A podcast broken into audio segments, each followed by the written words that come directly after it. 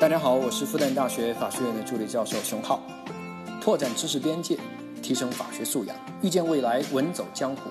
你就是法学达人。你好，欢迎来到屌丝法学，我是你的老同学志新。上一期的最后，我们聊到了加重刑罚是否对有效降低犯罪率这个问题进行了一点点探究。那先说我的理解哈，原来我认为杀人偿命。这是一个人能承担的最严重的后果了。毕竟人嘛，对死亡的恐惧那是与生俱来的嘛。也只有利用了人们对死亡的恐惧，才能达到一种死亡威慑之效果，才能让那些潜在的犯罪嫌疑人啊产生心理震慑，才能让他们收敛一点啊，不敢轻易犯罪嘛。所以，死刑的存在。非常必要哈，这个是从预防犯罪的角度。OK，这是我们通常对死刑的威慑作用的认知。但是实际情况啊，真的是这样的吗？就拿我们认为杀人偿命的案子啊，故意杀人罪来说，我们本来认为哈，废除死刑，那杀人都不偿命了，那这犯罪率那还不得起飞了啊，对吧？那肯定不行。但是呢？我们看一看那些已经废除死刑的国家，哈，来列一点数据，哈，比如我从张明凯老师那个地方，哈，偷偷的偷了一点数据过来。故意杀人案件每百万人，德国发生零点八起，英国发生一起，法国发生一点六起，哈，每年哈。那这些废除死刑的国家，这个数据呢，哎，都比较低。那日本呢，稍微。有一点特殊，它面上还是保留了死刑，实际上它是一杀三年。哎，这一杀三年什么意思？哈，待会儿说啊。判的哈实际上非常的轻。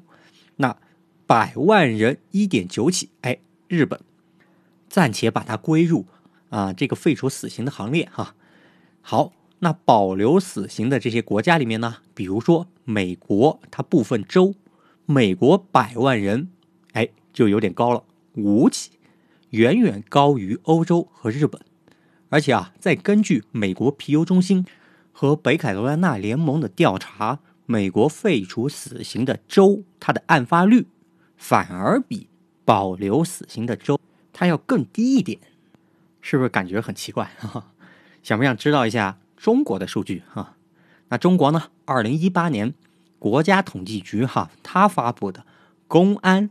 正式立案的故意杀人案件有七千五百二十五起，这个数据不是张老师那儿偷的啊，我自己查的。那最后算下来呢，中国每百万人故意杀人罪的案件约有五点三七起，哎，跟美国差不多，对吧？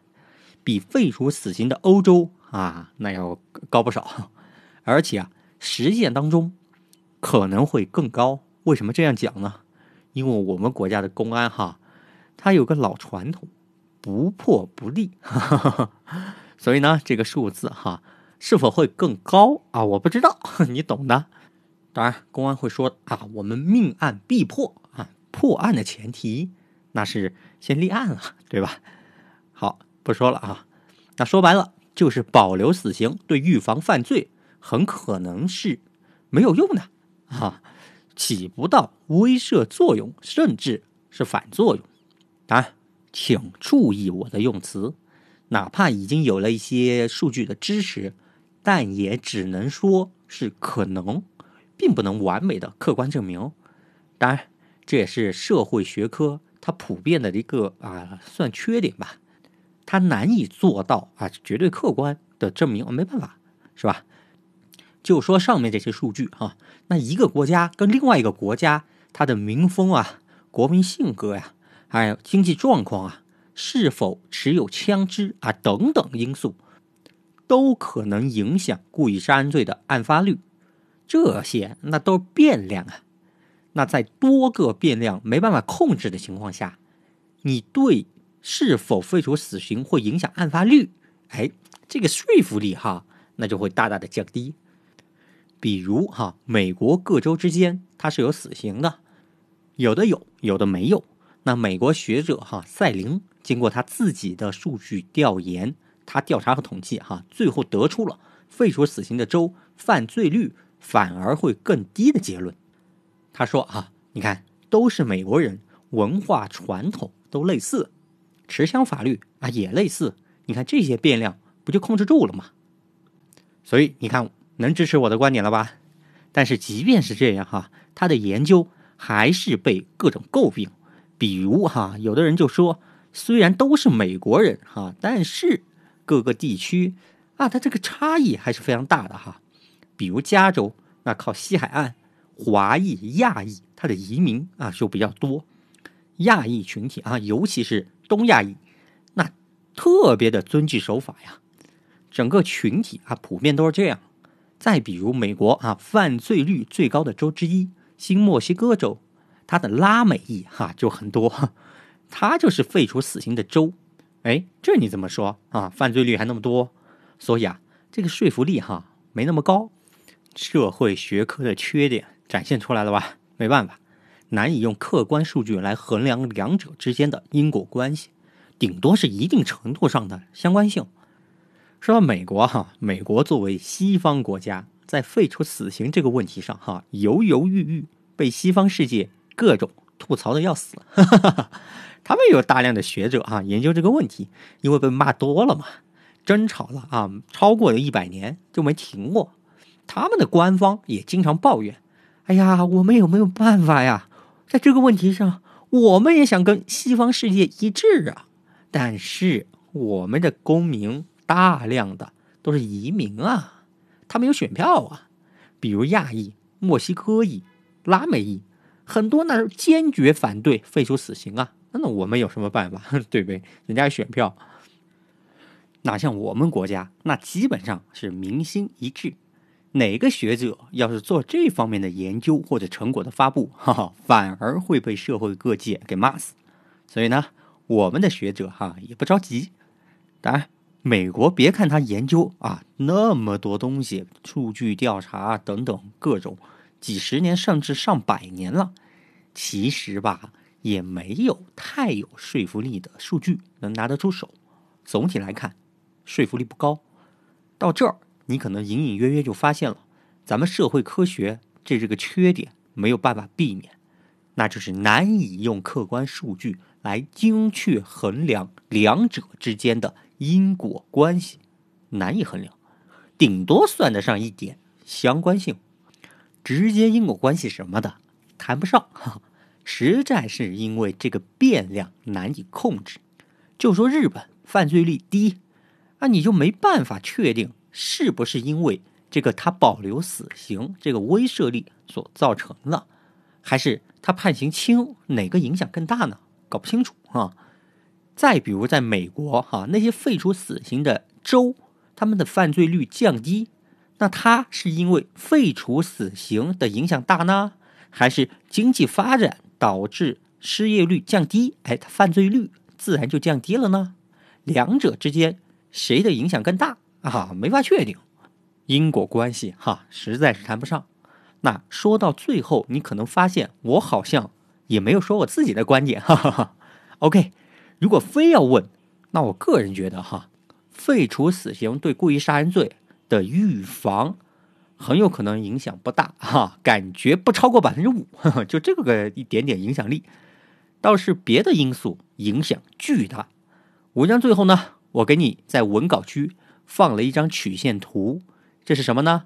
是我们国家过去二十年我们所发生的所有故意杀人罪的案件数量的统计。声明一下啊，这是官方数据。可不是什么野生数据啊！从数据当中呢，你会看到我们国家每年的案件数量都是在逐年降低，这跟我们国家的经济发展呈现一种高度的负相关的特征。哎，你看，经济发展水平哈是非常有可能明显降低故意杀人罪的案发率。当然，两者之间因果关系有多少，也是个世界难题。还是之前说的啊，社会科学的弊端，只能说有可能，不敢说直接因果关系。另外呢，我们也请尽量相信官方的数据啊，别说什么官方只会把好看的数据拿出来，差的数据哈那就藏着掖着。哈哈。我同样放了一张我们国家诈骗罪的案件数量啊逐年递增，哈哈哈这是不好的了吧？对吧？所以不要那么说官方哈。好，回归主题，废除死刑能否降低犯罪率？相关性有多少？我认为，那真的是非常非常弱哈。这个相关性，说白了哈，那就是可能有那么一丁丁点儿哈，降低犯罪率。但是呢，这一点点小到可以忽略，小到其他的这些变量啊、噪音啊、杂质啊这些掺杂在里面，我们就难以分清这增加了那么一点点哈，到底是杂质、噪音。还是废除死刑这个原因啊，难以分清。当然，降低犯罪率只是废除死刑派其中的一个次要原因。真正更重要的原因其实是我们下期分解。OK，本期节目就到这里。我们的付费社群和专栏也在持续的更新当中，你也可以添加我的微信：一九九九五九四四六七七。一九九九五九四四六七七会推送给你。另外哈，我们屌丝法学的官方抖音账号哈，搜索“屌丝法学智星律师”或者直接搜“智星律师”都能搜到我。好，能听到最后的都是真爱。我是智新，我们下期再见。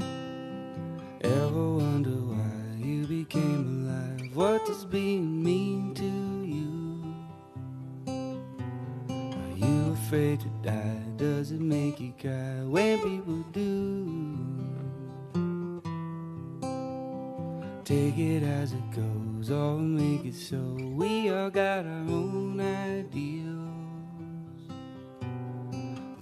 Thorns with the highs and the lows, trying to feel. Ever wonder how people started out? Who were the first two kids to fall in love. How we doing now? All I know is that there isn't enough. Some will tell you how to get all heaven not sure I could pull it off.